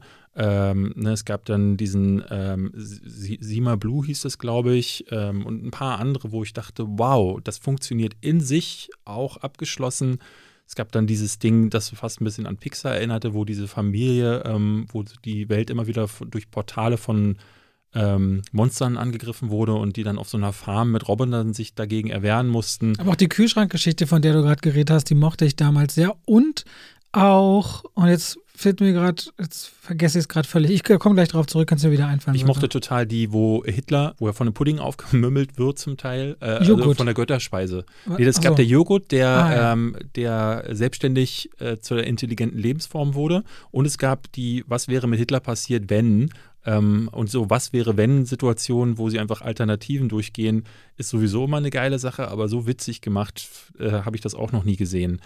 Das Problem an dieser Staffel ist einfach die Kürze. Ich sehe das anders als du. Das Gefälle finde ich gar nicht so groß, weil das Gefälle war auch bei der ersten Staffel groß. Das Problem äh, ist, dass es hier nicht so genügend Folgen gibt, die das auffangen könnten. Weil bei 18 Folgen, also gleich 10 mehr, gab es einfach mehrere, wo man das Gefühl hatte, oh, das, ne, es gab mehr Grau. Also hier gibt es äh, einige Folgen, die haben mir so gar nichts gegeben und so zwei, drei ähm, eben, die ich richtig fantastisch fand, die habe ich schon genannt. Und das alles dazwischen war so, ja. Ich fand, ich fand den Open in der zweiten Staffel ganz schwierig. So Haushaltsmaschinen, die sich gegen einwenden. Das fand ich einen ziemlich lahmen Start. Hattest du auch als erstes? Hatte ich auch. Also ich glaube, diesmal gibt es auch keine. Ich bin nicht ganz sicher, aber IMDb rankt es anders als meine Wiedergabefolge. Und, ich glaube, ich hatte ähm, gelesen, dass sie das diesmal nicht gemacht haben. Das war beim okay. letzten Mal ein extra Versuch und dieses Mal haben sie es nicht so gemacht. Äh, das, also worauf wir äh, anspielen, ist, dass wir beim letzten Mal auf dem Sehverhalten des Netflix-Users basierend diese Folgenzahl variiert wurde. Nicht die Zahl, die Reihenfolge. Äh, ja. Und ich hatte den auch als erstes und ich finde, ich sehe es genauso wie du. Das gab es schon zigmal, ne, dass sich die Haushaltsgegenstände oder sich Social Media gegen einen wendet. Ähm, beim ersten, bei der ersten fand ich halt so klasse, Sima Blue war da ein gutes Beispiel, dass sie eben philosophische, existenzialistische Fragen gestellt haben und die in so ein wirklich tolles Gewand gepackt haben. Der Mann, der vorher Sima Blue gemacht hat, hat jetzt zum Beispiel die zweite Folge, dieses Eis gemacht mit den Walen unter der Eisschicht. Und da dachte ich, als das vorbei war, dachte ich, aha, und jetzt? Also sah nett aus, aber was war das? Und die, gleich die nächste ist ja dann diese, ähm, mit dieser Zukunft, in der Kinder nicht geboren werden dürfen, was super spannend ist eigentlich als Ausgangslage. Aber ähm, die zwölf Minuten, die das Ding läuft, passiert mir einfach viel zu wenig und am Ende ist das Ding einfach so vorüber. Und das war bei der ersten Staffel auch schon so. Aber weil es nur zwei Folgen gab, die mich, nämlich der Gigant und die ähm, Bescherung. Die Bescherung, die mein Ne, die irgendwie dieses Gefühl bei mir ausgelöst haben wie beim ersten Teil, wo es, äh, wo, wo es einfach so anfing, wo ich nachdachte, wo ich dachte, oh, das bleibt hängen, da will ich mehr von wissen, in diese Welt würde ich gehen. Ähm, ich fand beim ersten auch diese wundersch wunderschöne Folge ähm, mit den Füchsen, mit dieser Füchsin, die äh, sich verwandelt, wo, wo er sie dann in so eine Steampunk-Füchsin verwandelt, weißt du? Welche ich meine? Hm, Leider nicht mehr. Das ist bei mir nicht hängen geblieben. Nee? Ich mochte wiederum die Roboter, die Touristen waren. Die fand ich super witzig und schön. Die, an die kannst du dich Mit der erinnern? Katze? Ja. Ja. Ich kann mich an ganz viele erinnern. So, es gab, es war dieser, äh, dieser mönchartige Typ, der in Japan, in, es ging so um japanische Folklore und ähm, sie war so ein Dämon, die sich nachts in so ein, in so ein Fuchswesen ja, verwandelt passiert hat. irgendwas, aber die Bilder kommen trotzdem Und nicht. dann ist sie irgendwie, äh, ja, egal. Aber das ist eine Folge. so wo- weißen Fuchs? Nein. Mhm, genau. Doch, ja, ne? Ja, ja. Hm. Ähm, ich weiß leider der, die, die Namen nicht mehr. Aber jedenfalls, das waren so Sachen, oh, die haben, die haben irgendwie was gemacht. Und das war jetzt nicht der Fall. Und ich glaube, wenn man jetzt weitere acht Folgen hätte, die ja nächstes Jahr kommen sollen in einer dritten Staffel, dann hätte es da einen, einen, nicht dieses Gefälle gegeben, sondern ein, ein breiteres Feld mit mehr Grautönen dazwischen. Und dann wäre das schon besser gewesen. Aber so dachte ich so nach acht Folgen, oh Mann, das war jetzt viel zu wenig. Und ich fand es schade, dass sie da gesagt haben, dann lieber teilen, weil wir brauchen einfach die, die Abonnenten. Und das tut der, der zweiten Staffel gar nicht gut. Und das finde ich schade. Aber dennoch muss ich sagen, weiterhin, dass es das gibt, finde ich großartig. Ähm, ich kann da nicht genug von bekommen. Es ist leider wirklich, diese, diese Dinger sind halt super schwer zu produzieren. Die kannst du mal eben nicht so wegfilmen. Ich würde mir das tatsächlich fast so wünschen, auch so ein bisschen wie Black Mirror. Black Mirror ist ja schon wieder ein bisschen teurer, aber dass jungen Filmemachern Geld gegeben würde, um sowas zum Beispiel auch mit echten Bildern zu machen. Weil das würde sich auch schneller produzieren lassen. Aber zum Beispiel von jungen, kreativen Leuten, aber meinetwegen auch von ne, David, äh, David Fincher oder Tim David Miller, also einge äh, von Regisseuren, die, die man kennt, dass die kleine Ideen so auf zehn Minuten in so einer Anthology ähm, veröffentlichen, die auch so auf äh, Science Fiction, meinetwegen gerne auch Fantasy irgendwie aufgeteilt ist. Da hätte ich voll Bock drauf, weil da müsste man auch nicht drei Jahre drauf warten, bis die nächste Staffel kommt. Voll. Was wir jetzt gar nicht erwähnt haben, ist, dass es schon auch recht düster immer ist. Also ist mit dem FS bzw. Netflix Altersfreigabeempfehlung von 18 Jahren bestückt. Das war in der ersten Staffel auch schon so. Es ist recht brutal. Man könnte jetzt meinen Animationsfilme, Zeichentricks, so das ist ja eigentlich Familien- oder Kinderkram. Manche, die sich damit nicht auseinandersetzen, es ist schon für Erwachsene gedacht. Und mit Bezug darauf wollten wir über was reden. Jetzt habe ich noch Invincible, ganz, weiß ich nicht, wie ich das jetzt noch einbauen soll. Wir können ja da einfach drüber sprechen. Wir hatten es ja neulich schon mal besprochen. Wir hatten jetzt gedacht, wir reden einfach mal über Animationsfilme, die nicht der König der Löwen sind. Also Filme, die wirklich für Erwachsene gedacht sind oder die äh, für Kinder einfach nicht geeignet sind. Ähm, wir hatten neulich über Invin Invincible schon gesprochen, diese äh, Animations äh, Ich, ich kann es ja nur kurz machen an der Stelle, ich, ich, weil du hast ja gesagt, du hast irgendwann nach zwei oder drei Episoden raus gewesen. Ich habe mir das komplett angeguckt, mich hat das immer mehr an den Bann gezogen, weil es für mich eine ganz starke, Superhelden, hochbrutale Geschichte ist, die immer wieder moralisch, ethisch an Punkte kommt, wo du dich fragst, okay, was passiert hier? Wobei mittendrin die Geschichte von einem Jungen erzählt wird, der eigentlich zur Highschool geht und der in die großen Fußstapfen des Vaters tritt, Omni-Man, großer Superheld, während äh, vielen anderen Superhelden was ganz Schlimmes widerfährt und man fragt sich, was ist da eigentlich dahinter? Ich will wirklich nicht spoilern, weil die hat wirklich Top-Ratings online und ich war auch erst so, hm, einfacher Zeichenstil, aber diese Serie hat viele Figuren, die alle ihren Hintergrund bekommen, immer wieder so zwischen Themen wie Love Interests, Verantwortung, großen Gefahren und dann immer mehr auch ins Universum blickend andere Welten aufmacht und am Ende zu einem Punkt kommt, zu einem wirklich grandiosen Finale, hochbrutal, hochemotional aufgeladen und im Finish, wo ich dann sofort sage, ich will die zweite Staffel sehen. Also Invincible hatten sich viele Leute von mir gewünscht und ich finde das immer schön, dann auf die Community einzugehen, dass ich das gucke, genauso wie ich jetzt bald mein Flight Attendant soll, auch übrigens so. Also Wurde uns auch mehrfach ge- ich äh, ganz oft äh, werde ich mir an, werde ich mir jetzt angucken die Tage, nachdem ich heute, ich freue mich so auf Army of the Dead, großartig mir angucken werde. Das Zack Snyder Ding auf jeden Fall. Danke für den Invincible Tipp, aber das ist auch eben ein Zeichentrickformat mit äh, die meisten Folgen Freigabe 16, aber auch 18 dabei. Ähm, was wirklich für Erwachsenere gedacht ist und eben nicht für Kinder, obwohl es Zeichentrick ist. Aber weil du das vorhin nur so übersprungen bist, ähm, würde mich schon interessieren, ähm, was der große Unterschied für dich ist zu Jupiter's Legacy. Die, das ist ja auch eine Superheldenserie, natürlich real gefilmt, aber Ja. Versucht sich ja auch so an Themen, die ein bisschen an dem Ja, das- Superheld-Standard Das vorbeigehen. sind ja beides so erstmal Vater-Sohn-Geschichten, wo ich bei Jupiter's Legacy so nach, ich glaube, Ende der zweiten Episode raus bin. Und ich bin leider immer sehr schlecht darin, wenn ich was nicht mag, mir, also mein Kopf weigert sich zu merken, was ich kacke fand. Mich hat der Vater, diese Code-Gequatsche-Nummer, das fandst du ja eigentlich, du hast es ja richtig aufgebaut, dass du davon erzählt hast, so Regeln, der moralischen, das ist ja auch die Verbindung zu Superman und die Tötung von, von General Zord. Das finde ich ja immer gut, wenn du sowas machst, so diese Verbindung aufzubauen. Aber dieses ganze Code-Gequatsche und die Realität, das war mir so vorgeschobene Moral und ich fand diese Haupt, die, die, die, die wie heißt der John, jo, die, die Haupt, Josh Duhamel. Jo, Josh Duhamel. Ich fand auch diese, die- wie er aussieht und der, ich finde die irgendwie, ich fand das irgendwie super unsympathisch, super alles langweilig. Ich kann, tut mir leid, ich kann, Du, pass, passiert. Also, Ja. ähm, also ich habe bei Invincible auch aufgehört, aber wenn du jetzt sagst, so macht Sinn, da weiter reinzugucken, dann werde ich mir das auf jeden Fall nochmal na anschauen. gerade drei, Folge drei und vier fu- fühlten sich für mich ähm, behäbig an. Dann gucke ich manchmal auch in Genau, ich glaube, bei drei war ich raus. War das nicht diese Alien-Folge, wo ja, dann die und dann gucke ich in den? Episodenguide auch, wie, man, wie die Leute es so werten. Und da hast du bei allen wieder das Folge 5 und das Finale, alle viel höher bewertet. Okay, also drei und vier sind die Schmerzpunkte von Über die Invincible. man durch muss. Ja, also vier auch schon nicht mehr so sehr. Eigentlich ist es nur drei. Okay, alles klar. Dann Ja. vielleicht, dann, dann gebe ich dem Ganzen nochmal eine Chance und schaue das noch zu Ende. Wir reden mal über Filme für Erwachsene. Und ich glaube, es macht Sinn, über einen Vermeintliche, also Animationszeichentrickfilme für Genau, also ich würde nicht nur Science Fiction, äh, nicht nur Zeichentrick nehmen, sondern ähm, alles, was mit äh, einer künstlerischer Darstellung zu tun hat. also nicht real ist, meinst du? Ja, also zum Beispiel Knetfilme können wir auch nehmen. Habe ich einen dabei. Stop Motion heißt das. Ja, nee, nee, es gibt Knet, Kn Ach so. äh, Claymation heißt, heißt das Okay, ja eigentlich. klar. ich fand Knetfilme klang jetzt Ja, einfach. Claymation. Also Claymation-Filme können wir auch nehmen, habe ich einen dabei. Ähm, ich würde aber auf den Film zu sprechen kommen, der noch am ehesten wie so die, die das Blueprint für äh, auch Love, Death and Robots gilt, nämlich Heavy Metal. Ich hatte das in meinem, Anima in meinem Video zu Love, Death and Robots äh, Staffel 1 schon erwähnt, dass Heavy Metal eine große Inspiration war. Tim Miller und David Fincher wollten ursprünglich mal einen Film auf Basis von Heavy Metal machen. Falls ihr das nicht kennt, äh, ursprünglich war Metal Hurlant, hieß das, ein äh, Ma- Magazin in Frankreich, wo sich so Künstler zusammengetan haben, um Geschichten für Erwachsene zu erzählen. Ähm, da war zum Beispiel unter anderem Mo- Mobius dabei, oder Möbius hieß er, glaube ich.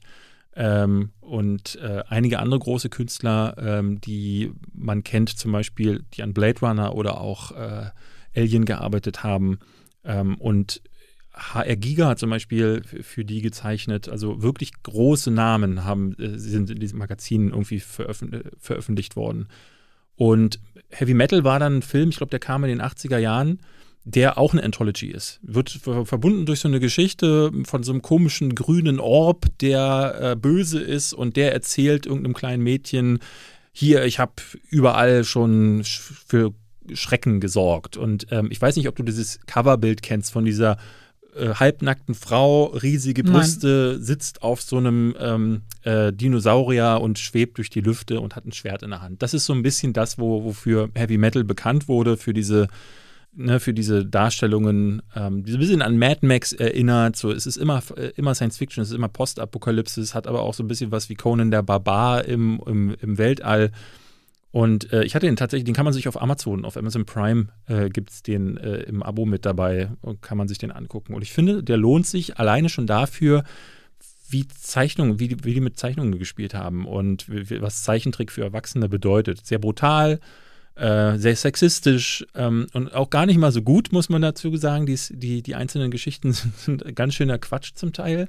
Aber ich finde das trotzdem als Zeig Zeitzeugnis für ähm, Erwachsenen-Animationen sehr spannend. Und auch ein bisschen so als Hintergrund dafür, wo haben Tim Miller und David Fincher das ursprünglich hergenommen, so diesen Ansatz. Verschiedenste Leute, weil so war das bei Heavy Metal auch, verschiedenste Künstler haben einfach sich ihre Geschichte ausgedacht und die sind dann, auf die eine spielt im Weltraum, die andere ist plötzlich ein Nerd, wird in, seinen, in eine Fantasy-Welt hineingezogen und ist dann ein Golem.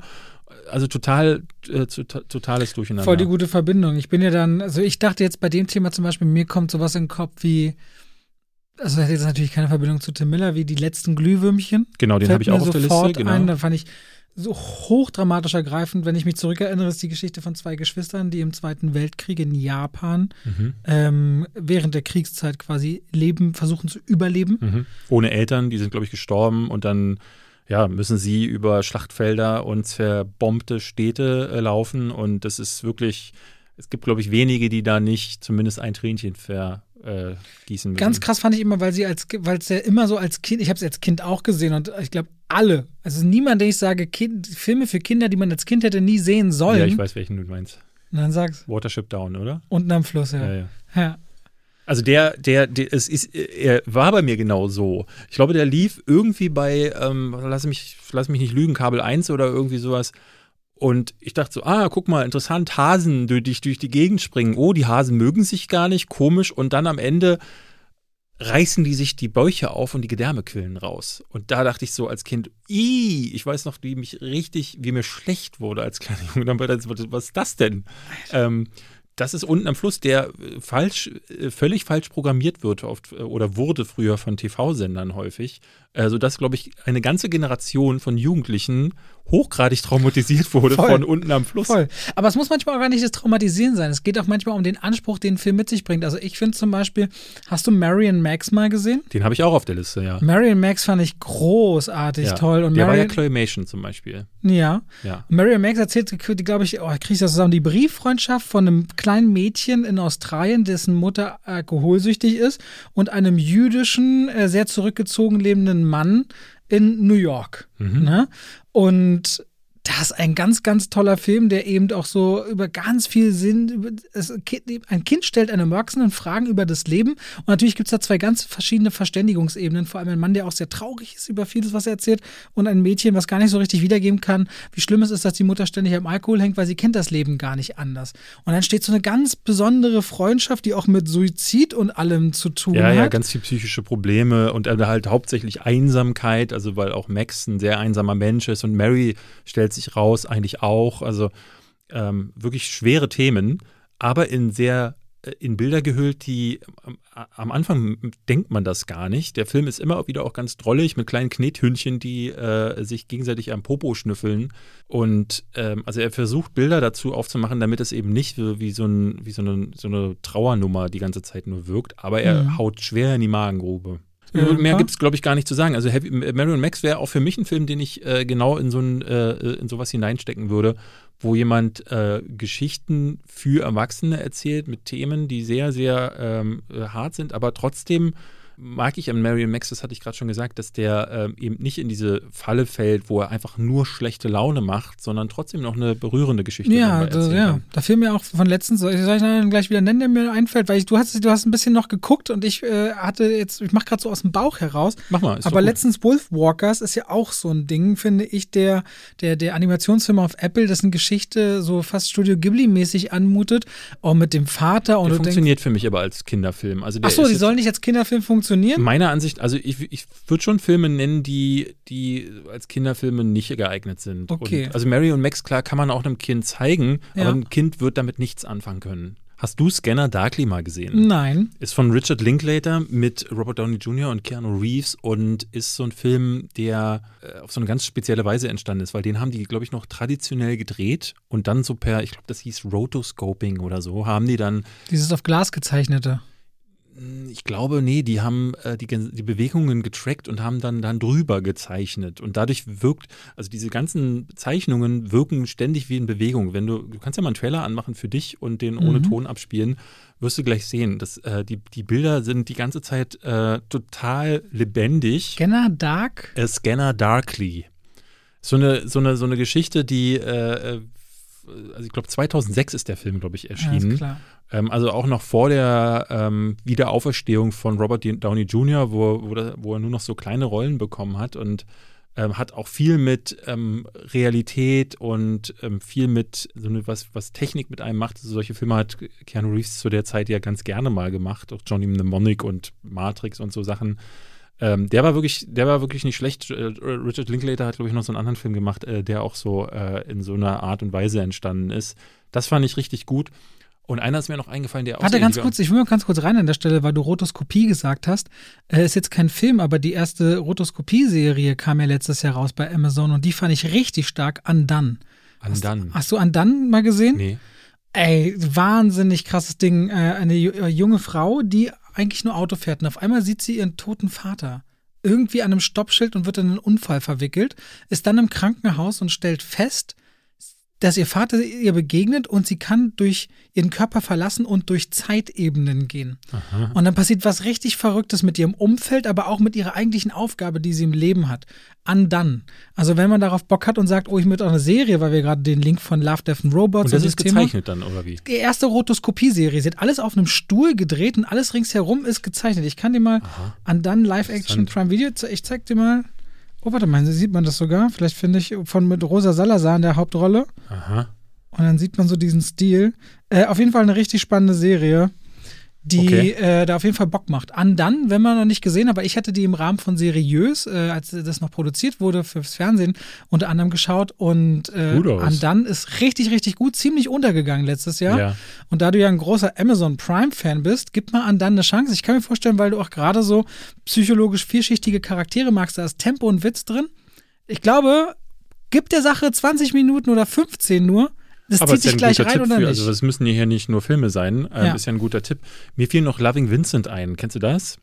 Habe ich auch auf das, den habe ich, den haben viele ja geliebt. Der, der arbeitet mit diesen ganzen Zeichnungen. Ja, die Bildern, malen ne? quasi in, äh, die, äh, ne, also dieses Leben von ähm, Van Gogh? Nein. Nee, ja, Vincent van Gogh. Genau. Und ähm, so eine Leben und Tod von Vincent van Gogh und diese Bilder, die sie erst gefilmt haben, werden dann mit Aquarellzeichnungen im Stil von Vincent van Gogh gezeichnet, was total crazy aussieht. Also äh, äh ich war total, fand das total faszinierend. Ich habe ihn selber nicht gesehen, Ah. Ähm, ähm, nee, weiß gar nicht. Ich hatte der, der lief von der PV, ich weiß auch nicht, warum ich ihn nicht gesehen habe, aber jeder, der ihn gesehen hat, hat mir erzählt, wie toll der sei. Genau, ja. Und ich, ich habe aber immer noch, diese, diese Bilder sind mir immer in Erinnerung geblieben. Und das fällt mir dann so ein, wenn ich das sehe oder auch Scanner Darkly hat das so gemacht. Ja. Äh, ich persönlich würde noch Isle of Dogs nennen, zum Beispiel. Oh, Wes Anderson hat ja so ein paar Sachen gemacht.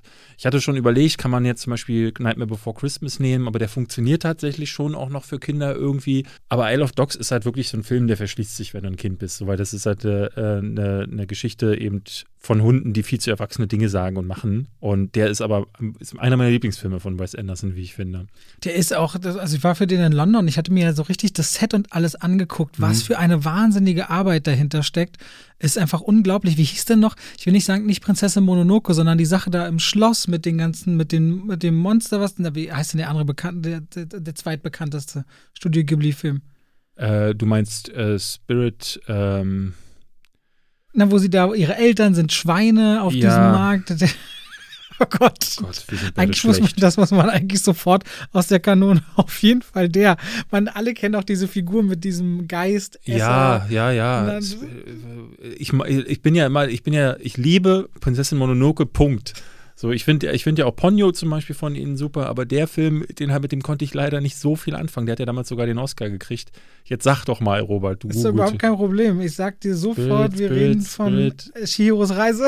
Ja, ja. aber wie ist denn der auf äh, Spirited Away? Shihiros Reise ins Zauberland ist genau, Spirited ähm, Away. im Original für mich nicht lesbar, weil das ist japanisch, äh, um das mal zu sagen. Ähm, deswegen weiß ich es nicht. Ja, Spirited Away war es. Also es gibt sicherlich viele Filme, ne, äh, die in diese Richtung. Ähm so mal als Netflix-Tipp, ähm, den fand ich nicht schlecht. I Lost My Body, hast du den gesehen? Nein. Glaube ich, ein französischer Film. Jemand verliert seine Hand. Und diese Hand geht dann auf eine äh, Reise und wird dann zum Beispiel, muss mit Tauben kämpfen oder so. Und ich, den gibt es, glaube ich, bei ich glaube, den bei Netflix habe ich den gesehen. Okay. Kann ich empfehlen. Und ansonsten würde ich mal ins Thema Anime ganz kurz, also wir beide haben ja gerade schon bewiesen, wir sind sehr sind richtig gut. Mononoke hast du schon genannt, der ja. stimmt. Aber die beiden Filme, also ich glaube, der erste, den ich je gesehen habe, der erste Anime war Akira. Und als ich den damals geguckt habe, dachte ich noch so, was ist denn das? Was ist denn da los? So, weil ich halt, ich, ne, ich war so, sagen wir, sagen wir, ich war 15 oder so. Und ich war damals die Disney-Sachen gewohnt ich war äh, Asterix und Obelix gewohnt, Punkt. Ja, und dann kommt plötzlich dieser Film, in dem riesige Mutanten zu Fleischkolossen werden, in denen äh, eine Atombombe in Tokio einschlägt. In, also da war, das war der Hammer äh, optisch, aber ich habe überhaupt nicht verstanden, worum es ging. Und gleich danach meinte dann irgendjemand, ey, lass doch mal Ghost in the Shell gucken. Und da habe ich sogar noch weniger verstanden. Und ähm, ich habe dann erst Jahre später begriffen, wie einflussreich diese Filme waren für auch den westlichen Markt, weil es gibt ja immer wieder, auch auf YouTube kann man sich das immer schön angucken, welche Szenen hat wer geklaut, welcher große Regisseur. Also wusstest du zum Beispiel, dass Darren Aronofsky sich ganz, ganz viele Szenen aus Requiem for a Dream oder auch den halben Film ähm, Black Swan zusammengemopst hat aus Animes, äh, gerade von Satoshi Kon. Ähm, den kann man auch nennen. Perfect Blue ist ein Film, den er gemacht hat. Da geht es auch um so eine, das ist so ein Mädel, die ist in so einer Pop-Idol-Group. Da gibt es ja ganz viele in, in, in Japan. Ja. Und die hat dann auch so eine Identitätskrise, wo sie sich selbst sieht oder wo ihr ähm, ihre dunkle Seite sich manifestiert und dann wird sie von einem Stalker verfolgt. Und da gibt es ganz viele Szenen, die einfach eins zu eins von äh, Darren Aronofsky gestohlen wurden. Ähm, und es ist immer interessant zu sehen, was Anime da ausgelöst hat. Also Satoshi Kons Filme, Paprika zum Beispiel wird da immer wieder auch genannt, den wollte ich mir auch nochmal anschauen und ein paar Anime. Aber mehr kann ich da leider gar nicht nennen. Ich hatte letztens dieses, ich habe schon wieder vergessen, äh, wie, wie der Name war, so ein Szenario, wo Leute, die sterben, kommt, kommen in eine Art Spielcasino, zwei Menschen, die sterben, mhm. und können dann nochmal ein tödliches Spiel spielen, äh, wer wirklich sterben muss und wer wieder zurück auf die Erde darf.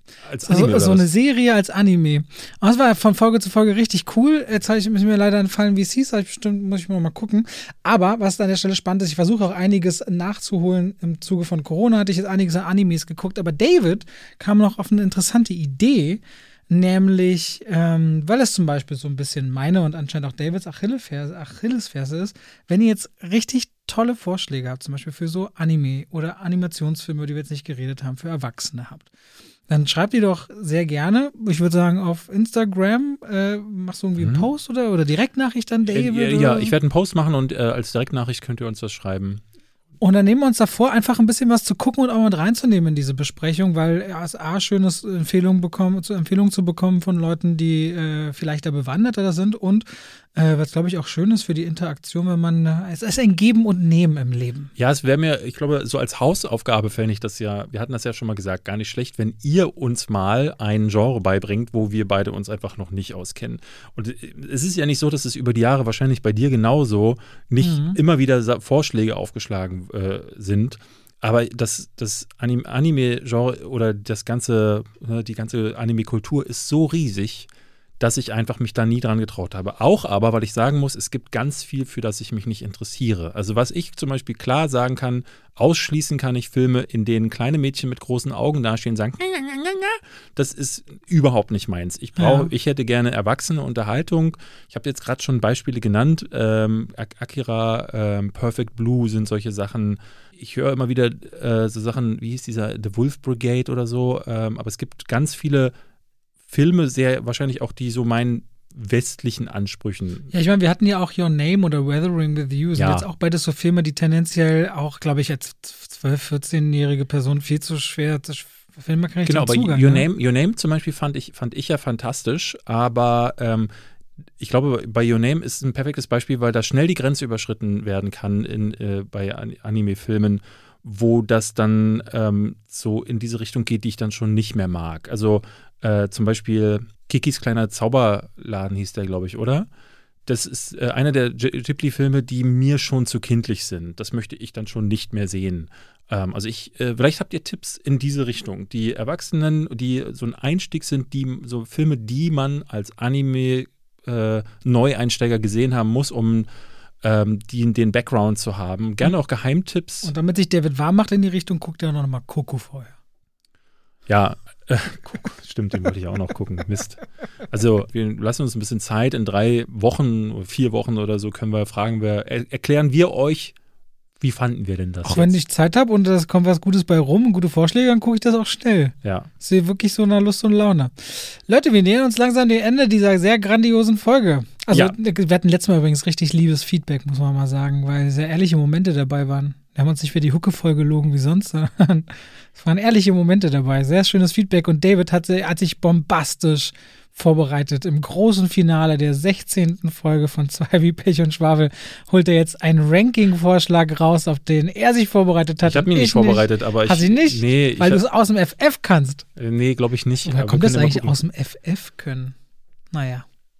Ähm, Ich habe heute Uncanny Valley gelernt, das reicht schon. Mehr muss ich heute nicht lernen. wir können, ähm, wir können ja gerne mal äh, äh, wieder, ich hatte in diesem Fall eigentlich letztes Mal schon einen Community-Vorschlag, den nehme ich einfach, greife ich einfach auf. Ich weiß den Namen nicht mehr, wer uns den vorgeschlagen hatte, aber jemand äh, schrieb uns Tanzszenen, weil wir ja neulich über darüber sprachen, dass äh, Ne, wie, wie hattest du genannt? Ähm, Tom Hiddleston ist so ein geiler Tänzer in Ja. Serien. Du hast mir danach auch. er tanzt, er tanzt gerne. er tanzt gerne. Und dann äh, schlägt einer vor, dann redet doch mal über. Geile Tanzszenen. Geile also Tänzer, Nummer eins. Tanzszenen. Oh, ganz klar für mich, also du, das- nee, oh Gott, jetzt, jetzt geht's richtig vom inneren Auge. Ich sag jetzt ein paar Sachen, die mir einfach sofort einfallen.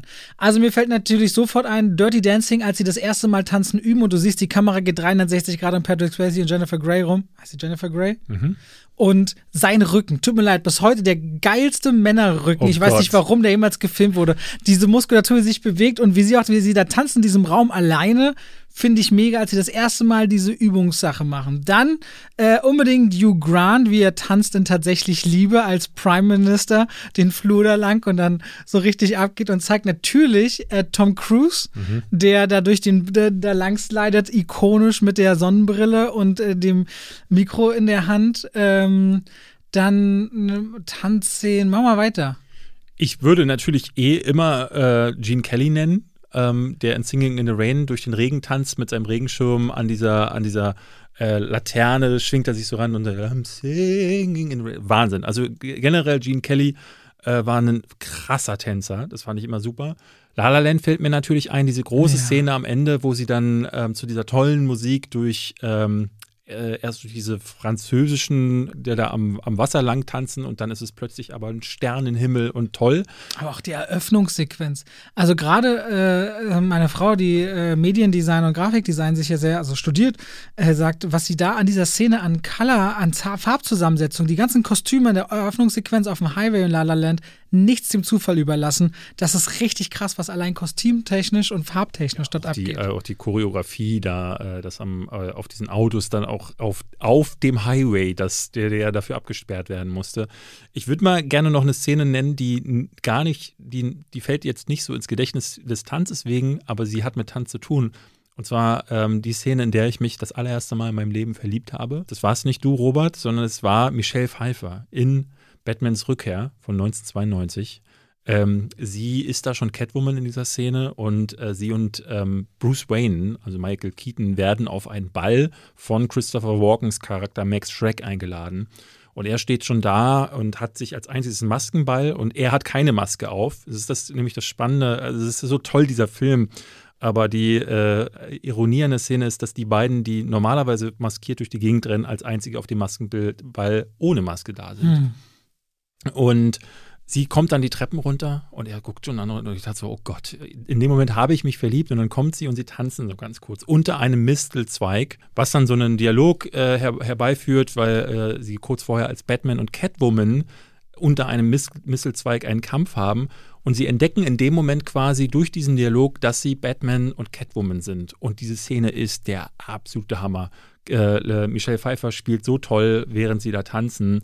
Äh, das ist mein Lieblingstanz. Davids große Liebe. Meine große Liebe, ähm, der dann gar nicht so viel mit Tanz zu tun hat, aber der in so einem Tanzsetting passiert. Eine der wohl ikonischsten Tanzszenen ist ganz sicher auch John Travolta und Uma Thurman Ja. in Pulp Fiction im Definitiv. Jack Rabbit Slim.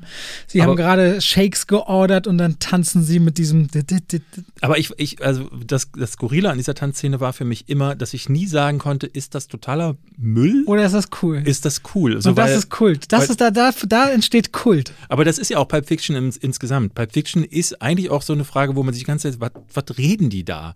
Auch die Geschichten, ne? Der, das ganze Opener, dass ab eine Frau oral befriedigen oder die Füße zu massieren in der gleichen Liga spielen würde, man dafür Männer, Männer aus dem Fenster schmeißen Ja. dürfe, ist super. ja, Tanzszenen weiter. Äh, Ganz ehrlich, relativ neu. Du wirst sagen, Robert, bist du beschissen.